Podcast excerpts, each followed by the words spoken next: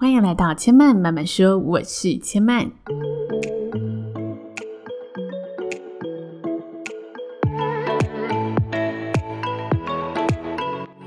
目前频道在 Apple Podcast、Spotify、KKBox 以及 Google Podcast 都听得到。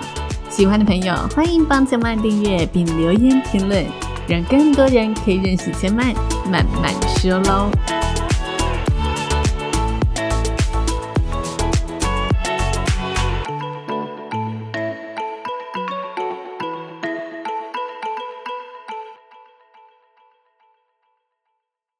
生命的厚度从看见生活开始，欢迎来到看见生活的系列。在这个单元里呢，千麦会跟大家分享自己生活当中印象深刻、特别有学习或者特别有感触的人事物，希望可以跟大家打开身体的每个细胞，打开五感来品尝生活的细节喽。今天呢，千嫚想要来跟大家分享我自己刚主持完的一个活动，然后我在活动中的一些想法。我觉得主持人这个角色啊，很有挑战性的一个地方是，你会因应你今天要主持的活动场合，或者你要主持的内容去做某个领域的研究，某个领域的了解。那常常。尤其是近几年，因为我觉得自己呃主持的类型也比较多元一点点，所以很常看到稿子的时候，我是在想，诶嗯、这个领域到底在谈的是什么？然后这一场活动到底想传递给大家的是什么？我就开始进行了周边资讯的一个探索。那今天我主持的一个活动，它是比较针对新创领域的活动。那它主要就是台湾的新创生态圈在进行一个大调查，然后一个座谈会的形式跟大家来分享我们调查的这一些内容。如果大家是呃在新创领域工作，或者是平常就是有在关注新创圈的话，也许可以去报名一下这个活动。这是免费的一个嗯大调查发布会，它就叫二零二一台湾新创生态圈大调查发布会，这就是它的名称。大家搜寻应该都可以找到。那我今天呢，想要跟大家聊的是我在听这一个座谈的时候，因为我很早就到，然后它是一个录制的嗯活动，就是我到的时候刚好其他贵宾也到了，所以就是我就先在旁边，然后听其他贵宾展开座谈。首先呢，我觉得大家座谈的内容啊，专业归专业，但我坐在旁边的时候就觉得哇，其实这些专业的东西，把它转个弯。变成人生道理也是相同的东西，所以我边听的时候就边觉得哇，这些创业者其实也都是人生大师。我心中啊，当下浮现的第一句话就是：其实我们每个人都是创业家，自己人生的创业家，只是他们把创业的精神。嗯，发展到嗯事业上面，或者他们把创业的精神带到回馈台湾这片土地上面，然后去培育人才。但是，其实我们每个人自己在经营自己人生的时候，都应该要有创业家的思维，或者其实我们都是拥有创业家的思维的，只是我们没有发觉罢了。OK，那我为什么会这样说呢？我先声明一下哈，有创业家的思维，也代表着我们人生也有可能遭遇到挫折，遭遇到就是创业失败的可能。但人生就是会继续走下去嘛，你的职业也会继续走下去嘛，创业家也会继续走下去嘛，只是他可能就东山再起，或者是另起炉灶。总之，大家在挫折、跌倒、失败、负债过后，还是会想办法。再让自己爬起来，然后再去迎接，再去创造下一个自己的舞台。好，好像有点太过正能量了。我跟大家讲几个实际面，就我今天听到觉得很有感触，然后想要分享的一些心得。我先跟大家声明一下，现在是十月十二号的六点四十一分，我待会七点要出门，所以呢，我也是正在挑战。呃，不 NG，然后 一路到底。待会呢，直接去个照就把它上架的一个录制方式，所以过程当中可能比平常的节目会多一点赘字，更像聊天的方式。因为今天就没有拟稿，我真的就打开手机，把我今天得到、学习到的内容分享给大家。我想先跟大家分享一个概念，就是呃，最近有朋友跟我分享啊，他在看一本关于创业的书，然后上面就写说，从各种研究里面发现，就是从心理学家的研究或者是统计学家的研究发现，他们发现呢，其实创业者是最不敢冒险的人格。我当时听到朋友分享的时候，就觉得这个数据、这个统计非常的有趣。那大家可以想一下，为什么？嗯，我必须说，我真的一下子就想到了，但是我还是觉得它非常打破我们的一种。嗯，直觉的想象，因为我们都觉得创业家他就是要有冒险的精神，他要懂得放手一搏，然后有时候创业就很像赌注。但是我们觉得创业像赌注，是因为它未知嘛。但是其实创业家他会尽量把这个未知降低，比起一般人靠着感觉在做决定，或者比起一般人他靠着就是呃，我想要冲一把，但他没有分析过任何事情在做决定。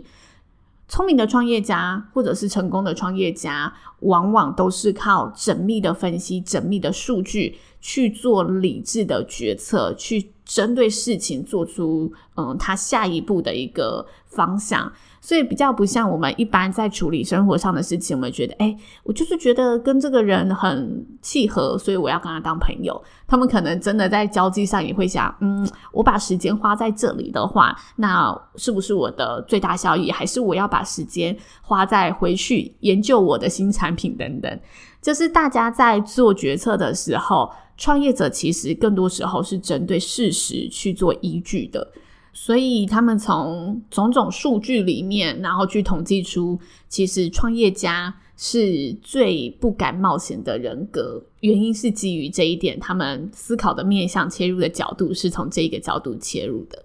那我今天在这一场活动就听到，嗯，一位叫邱彦琪的创业家，他是 Spark Labs 的创办人跟管理合伙人。应该说共同创办人，然后因为我在去之前呢、就上网查了一下资料。我对新创领域也算是新创领域的小白，就是我在这之前对于新创圈的资讯也是比较少在关注的，所以我收到当天需要出席的座谈名单的时候，我就上网去稍微做了一下功课，然后我就看到啊，这位共同创办人 Spark Labs 共同创办人邱彦琪。他有一篇网络上的专访，然后上面有一个小标就写着：“呃，原本三十四岁就打算呢自己要在四十岁退休的他，创办了 Spark Labs，然后希望可以培育呃更多台湾新创的人才，让台湾新创的人才都可以把事业留在台湾，从台湾出发，立足台湾，然后去放眼世界。”所以他原本是规划要退休的，但是他在四十岁之后反而做起了这个育才的工作，成立了 Spark Labs 去呃培育我们台湾对于新创产业有兴趣的团队，然后去投资他们。我那个时候看到这个小标的时候，就觉得哇，心生佩服，就是三四岁就已经做好四十岁要退休的打算，虽然。嗯，退休就是计划赶不上变化，他依然就是没有照着他的人生计划在走。但是我就会觉得那一个野心跟他真的达到的期望，已经算是某个里程碑了吧？不然我们一般人应该是比较少会在三十几岁的时候就说我四十岁确定可以退休，然后去规划这一条路。那我在活动当中见到他之后。嗯，我很认真听他在讲什么，因为我觉得他讲话的时候以及他说的内容都是非常丰富、非常的吸引人注意的。然后他有讲两段话，是我今天最想跟大家分享的。第一个就是啊，他说其实创业的过程当中啊，他觉得呃，在台湾新创圈里面，大家要去转变的一个思维是，台湾在看新创、在看企业的时候，都会在想。嗯，我要以多少的成本投入，然后这个成本能不能被获利回来？大家都是一种成本跟获利思维去看新创的一个市场，但其实他觉得新创的市场呢，是一个要看它成长的幅度去决定的思考模式，就是要看它的市场机会去决定的，而非看它的成本模式去决定。就你现在可能看起来它，嗯，投注成本是亏钱的，但它是现阶段可能亏钱的，它之后可能是会有很多市场机会的。我们要看的应该是那一层市场机会，而非一直专注在我眼前现在要投入成多少的成本，然后这个成本投入之后能不能获利？如果不能获利，那我就放弃这个事业了。他说，如果大家是以这种思考去想事情的话，去看新创的话，很容易新创就没有办法成功起来，因为新创本来它就是要去呃夺得一个未来市场的样貌，未来。嗯，产业的样貌，新创它就是要走在比较前面，所以他的眼光应该也要是放放在未来的成长的这个面向。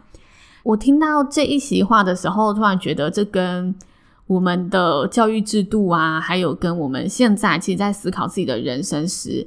都会出现这样子的一个。问题，就教育制度就会让你选择现在最行的产业，所以像我这个世代的人，很多都觉得读电子啊，或者读电机啊，或者读工程系之类的，就你只要是工程背景的，你未来就会有很好发展，因为在十年、二十年前，就是呃台湾制造业在盛行的时候嘛，就半导体啊等等正在。蓬勃发展要起来的时候，所以那个时候我们在选择科系的时候，大家都说：“诶，你就是要选这个科系，那你未来就不愁吃穿。”所以那个时候我们看的其实就是成本跟获利的一个模式嘛。大家在选科系的时候，不是照我未来自己可以收获多少，我未来自己可以成长多少，而是照嗯未来这个产业就是会比较好走，所以我要选这个科系。或者是我们现在在选择自己的人生，我们在选工作的时候。很多时候，我们也是以 OK，现在手边这个就是薪水比较高，虽然它好像嗯跟我的未来扯不上什么太大的关系，但这个机会就是明明比较好，薪水就是比较高，我就是要选择这个。但有另外一个，它可能现在相对低薪，不过它是你未来比较想要发展的方向，我们就会阻断了自己可以去翻转或者去开创自己嗯比较想走的那一条人生的路。所以我从这一席话当中就突然有这样一层感触，不知道是不是我太多愁善感，但是我就突然觉得，对，其实我们每个人都是自己人生的创业家，就是我们要选择的到底是以成本来考量我们的呃生活，考量我们的人生，还是我们要去以成长的思维，要去市场机会的思维，自己人生机会的思维去经营自己的人生。嗯，先说好，这个议题一样没有标准答案。所以就看大家的选择，就跟要不要结婚一样，就是都是大家的选择。只不过这是我今天一个蛮深的感触的。然后再来啊，他其实还有说到，他觉得呃，台湾在新创领域上面，他觉得遇到最大的问题。我觉得有一个也是我现在正在努力当中，然后我也很想激励大家跟大家分享的，就是他说语言沟通的能力。因为他自己本身是在台湾培育台湾新创的人才嘛，所以他其实看到一个问题，就是他在文件上也是使用中文去跟呃大家做沟通，然后在我们在地的沟通上面都可以使用中文。但台湾接下来他认为新创要发展的话，是要走向国际的，而且国际的疆界是越来越模糊的。这时候。这一些有很好 idea、很好想法、很好构想，能真的解决社会问题的年轻人，要出去跟国际上的人士交谈的时候，他们常常会因为没有基本的语言沟通能力而失去了一个机会。他认为这是非常非常可惜的，所以他呼吁政府，希望政府可以把英文纳入第二的学习语言，就第二个国家语言的概念。那他有提到一个很关键重点，就是不是要你去考英文证照，不是要你去呃把英文就是人人都可以当翻译，其实不用这样，你只是要让大家敢说英文，然后可以用很简单的词汇去表达出你的理念、你的想法，这样就够了。最重要的是要敢说，然后可以用很简单的词汇就去表达出你想要解决世界上的哪个问题。他认为这是台湾现在新一代年轻人比较可惜的地方。我听了自己也很有感，是因为我最近也开始学英文了。其实我在二十五岁，我是二十四岁还二十五岁来台北的，有点忘记了。就是我刚来台北的那一年啊，我一直很想要当一个中英主持人。然后坦白说，我的英文能力没有到特好，但就是基本以前在学校的成绩都可以有八十上下的成绩，但也不是那种每次都可以很有把握，就还是要认真读的那种。然后我那时候老板就有问我说，我对未来自己人生的一个展望跟希望发展的方向嘛，我就跟他讲说，我想要当中英文主持人。然后，因为我那个老板他本身是在加拿大长大的，然后那个时候我们饭店里面要接待顾仲良来做，你，就中信的董事长来做活动，然后也有国外的贵宾，然后那个时候我们光是要翻译一个菜单啊，就是他就翻译到一个头两个大，因为菜色这个东西其实有很多文化的背景在里头，所以你要如何融入文化，把这道菜色翻译成英文，又让对方看得懂、理解得懂这一道菜色到底是什么，而非直接食材做翻译。因为有很多食材在各国是不一定存在的，或者是这个食材在这里是这样烹调，在那里他们可能是另外一种烹调方式、另外一种名称。所以当时在翻译菜单的时候，他就觉得已经是很难的一件事情。你光是要转换这中间菜单的思维，因此刚好。那个时候就是呃，我们刚接待完中心的贵宾，然后他问了我这个问题，然后我就跟他回答了嘛。他就跟我说不可能，因为嗯，你看我这一次光翻译这个东西就已经这么困难了，你要当到专业，你本身不是母语国家长大的孩子是很难的，几乎是不可能的。然后那个时候呢，其实我有在做线上的英文学习。所以那时候我就一度觉得啊，自己好像真的不可能了。就我那时候边学又有一种边怀疑自己的声音，然后之后学习语言也都是断断续续的。直到这一两年呢、就是我的男朋友他开始呢很认真的在跟菲律宾的老师做线上英文的对谈，然后每周就是一个小时而已。我第一次听他跟英文老师啊谈内容，我真的是在旁边笑翻了，就是我都很想帮他回答的那种。虽然我会的也非常非常基本，但是呢，因为我男朋友当时的英文程度真的就是非常的出街，然后讲话都支支支吾吾的这样子。那直到他这就是学习的这一段期间，大概一年多快两年了，我突然呢、在前几个月听他跟英文老师讲话，我发现他讲的内容是我听不懂的嘞，就有些单词我还想说这是什么意思，然后我发现诶，老师在跟他讲话的时候，他是很可以。直接去给予反应的，虽然有时候他用的词依然是非常出阶的词，但他可以把一个句子讲得很完整了，我就瞬间佩服起他，然后我就开始重新思考一下，为什么我会一直觉得我的英文一定要到完全专业的程度才可以？为什么语言本身是拿来沟通的，却被我以一个这么高标准的嗯，思维看待，然后就放弃了它，反而让自己就是什么都不会了。我应该是可以去把它学起来，尽尽管只是基本的表达，尽管我嗯没有办法。当中英文主持人，但也无所谓。我如果把它学起来，我在一些可能会议的场合上，光是我去念英文的单词，或者我在介绍一些就是国外的贵宾，我可能只是那场活动有介绍到名称，我也可以去提升我自己的专业度，提升我自己给大家的形象。因为你的英文发音可能比一般没有接触的更好嘛，所以我就觉得我好像。有点错过了这几年，我觉得我自己完全被嗯自己错误的思维给绊住了。就学以语言本来就是要会沟通而已，那当然你想要更专业，你就必须持续的再让自己嗯可以可能口音的方面去做琢磨，或者用字遣词的方面去更加的精雕细琢。但是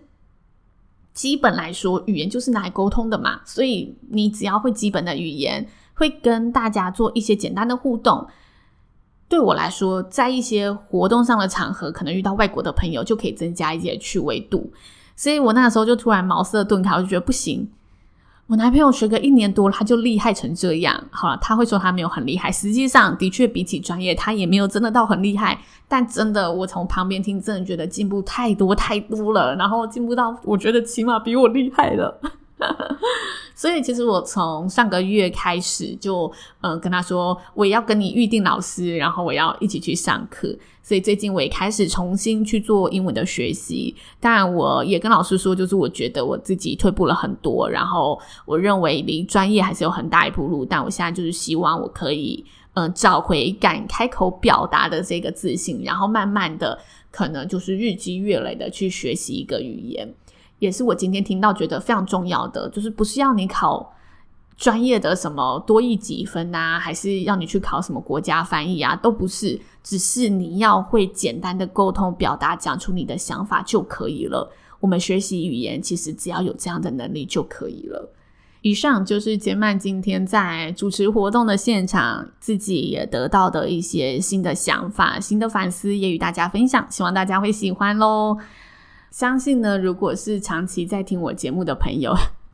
可能会突然觉得，哎，这一集节目我怎么跟平常讲话不一样？因为今天我真的是完全没有拟稿，